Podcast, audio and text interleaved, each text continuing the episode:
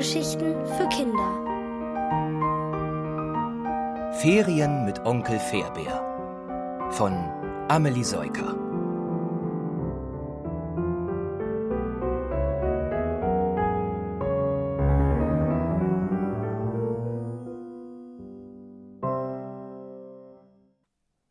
Aufgaben für den Schiffsjungen.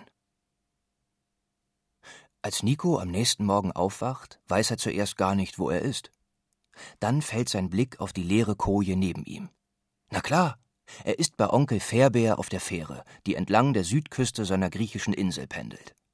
Gestern hat ihn der kleine Kapitän als Schiffsjungen begrüßt und sein Onkel hat ihm lauter Regeln an Bord erklärt, weil eine Fähre kein Abenteuerspielplatz ist. Nico späht durch die offene Kajütentür und beschließt, sich auf die Suche nach Fairbär zu machen. Das blau gestrichene Deck unter seinen Füßen fühlt sich kühl an, die Morgensonne lässt die Wellen in der Bucht von Limani glitzern. Er bleibt an der Reling stehen und starrt hinab. Die blaue Tiefe scheint gleichzeitig nah und sehr weit weg zu sein. Wie viele Meter sind es bis dahin? Und wie würde es sich anfühlen, mit einem kühnen Kopfsprung einzutauchen? Denk nicht mal im Traum dran, hört er da die brummige Onkelstimme. Regel 4 wage es niemals über die Reling zu springen. Die Passagierdecks sind hoch und neben der Fähre gibt es gefährliche Strömungen. Da wird man schnell unter das Schiff gezogen und kommt nie wieder nach oben. Obwohl die Morgensonne sie wärmt, läuft Nico ein Schauder über den Rücken. Er sieht zu Fährbeer auf und nickt. Diese Regel würde er nicht vergessen. Und auch sonst wirfst du besser nichts über die Reling. Das Einzige, was wir ins Meer werfen, ist der Rettungsring. In Notfällen. Onkel Fährbeer blinzelt. Guten Morgen übrigens. Frühstück? Bereitwillig folgt Nico seinem Onkel in den Aufenthaltsraum. Während Fairbear zwei Sandwiches zubereitet, hilft Nico, die Imbisstheke mit Getränkedosen und Knabbereien aufzufüllen. Viel Zeit zum Frühstücken bleibt allerdings nicht. Die Fähre muss für die Abfahrt startklar gemacht werden. Nico schaut vom oberen Deck zu, wie die Besatzung hektisch Gepäck und Kisten im Laderaum verstaut und Fahrzeuge auf ihre Plätze einweist. Dann wirft er einen Blick auf die Seekarte, die ihm sein Onkel in die Hand gedrückt hat. Auf ihr kann er die Route der Fähre verfolgen. Aus der Bucht heraus und entlang der Küste Richtung Westen. Nach drei Zwischenstopps würden sie gegen Mittag das Städtchen Klacker erreichen. Von dort geht es nach einer Pause zurück zum Ausgangspunkt. Nico fragt sich, was er die ganze Zeit machen soll. Da kommt Fährbeer zu ihm aufs Deck. Was ein Schiffsjunge unbedingt drauf haben muss, sind Seemannsknoten. Kannst du die? Nico schüttelt den Kopf. Bisher hatte er nur mit Schnürsenkelknoten zu tun. Dann lernst du's jetzt. Sein Onkel holt ein fingerdickes Seil aus der Hosentasche. Er schlägt mit dem Ende eine kleine Schlinge, fädelt es durch eine zweite Schlinge, noch einmal unten herum und wieder zurück, und schon hat er eine feste Schlaufe. Das sieht aus wie ein Zaubertrick, ruft Nico begeistert. Fairbär lacht. Das wirklich Tolle an Seemannsknoten ist, dass ein Seemann aus Südafrika den genauso kann wie einer aus Alaska. Und sogar ein Schiffsjunge wie du. Er drückt ihm das Seil und eine Anleitung in die Hand, und schon ist er wieder weg. Nico lässt das Seil durch seine Hände gleiten und versucht, Fairbärs Schlaufe nachzumachen, aber es misslingt. Zum Glück wird in der Anleitung jeder Knoten Schritt für Schritt erklärt. Im Hand- und Seilumdrehen vertieft Nico sich in die Kunst der Seemannsknoten.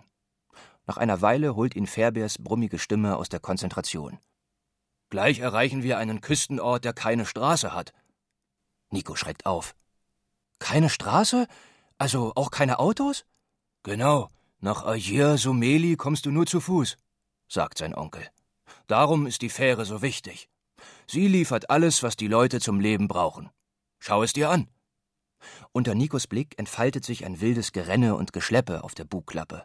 Paletten mit Wasserflaschen und Klopapier werden ausgeladen, Säcke mit Kartoffeln, Gurken und Zwiebeln, Kisten mit Melonen, Auberginen und Tomaten, stapelweise Eierkartons, ein Tisch, vier Stühle.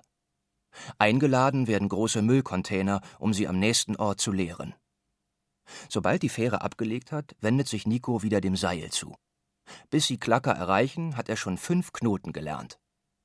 Im Hafen legt die Fähre eine Pause ein und zur Abwechslung gehen auch Nico und Onkel Fairbär von Bord.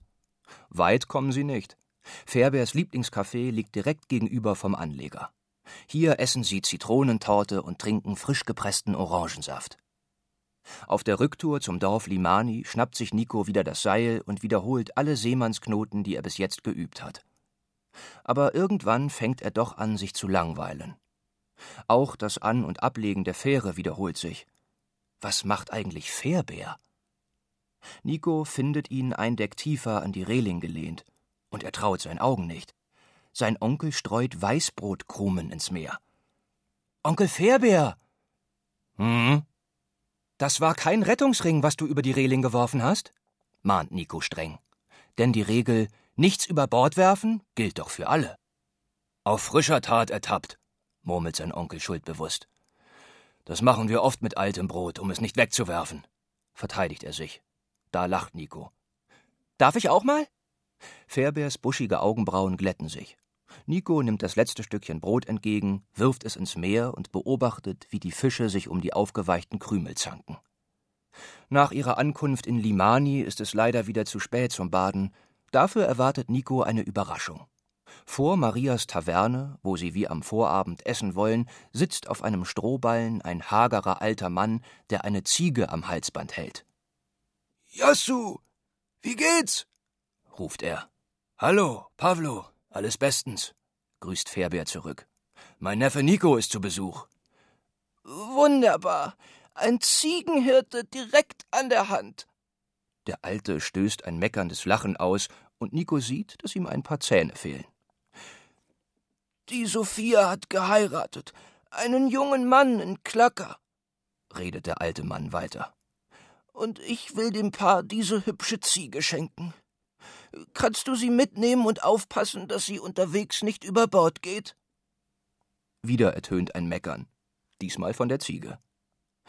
Genau, Rifi, um dich geht es. Der Alte tätschelt den Hals des Tieres und erklärt. Die Sophia ist meine Urgroßnichte.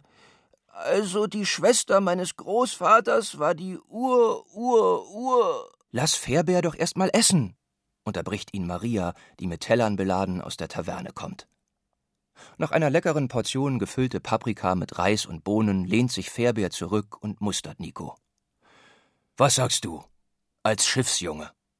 Nehmen wir die Ziege mit? Warum nicht? Na, einer muss auf sie aufpassen.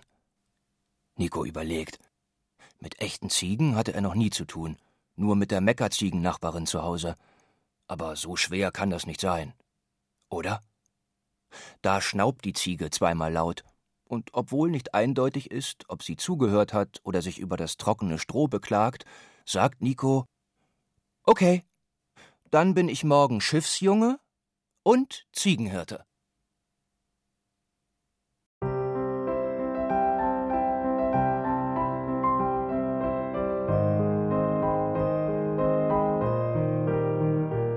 Ihr hörtet Ferien mit Onkel Fairbär von Amelie Seuker. Gelesen von Timo Weißschnur. Ohrenbär. Hörgeschichten für Kinder. In Radio und Podcast.